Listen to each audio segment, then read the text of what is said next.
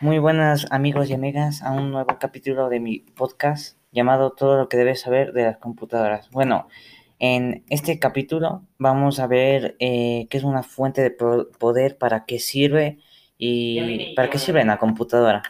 Y bueno, eh, es un aparato eléctrico que sirve para regular y filtrar la electricidad que recibe el computador para que los circuitos y el funcionamiento de este no sea afectado por sobrecargas eléctricas y pueda eh, operar de manera óptima. Lo que quiere decir es que la fuente de poder evita a la computadora que arranque o opere hasta que estén presentes todos los niveles conectados de energía.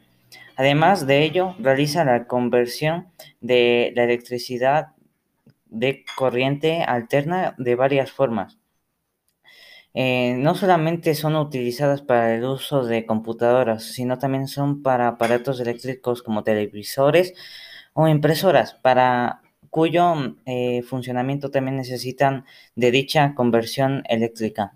Bueno, en conclusión, eh, la fuente de poder evita que las computadoras arranquen o operen hasta que estén presentes todos los niveles conectados de energía. Y bueno, espero que les haya gustado y nos vemos en un nuevo capítulo de mi podcast, todo lo que debes saber de las computadoras.